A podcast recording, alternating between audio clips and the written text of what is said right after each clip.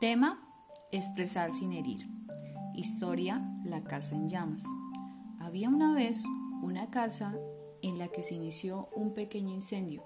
Un habitante, al percatarse de lo que ocurría, trató de identificar qué había provocado el fuego y comenzó a observar cómo podían actuar para apagar el fuego con las herramientas que tenían en sus manos.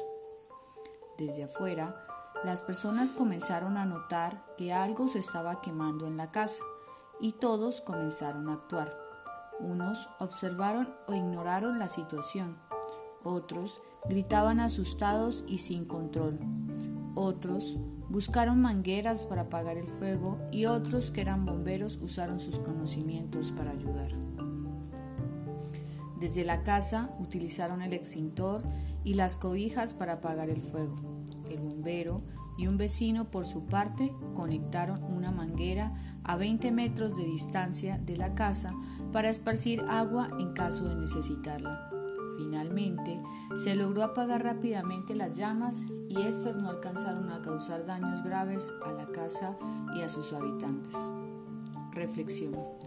Al igual que esta casa en llamas, es importante reconocer qué generó nuestra molestia y a su vez identificar las herramientas que tenemos nosotros mismos para hacer que el enojo disminuya. Esto puede ser difícil en un inicio, pero poco a poco podremos reaccionar de una manera, de una mejor manera.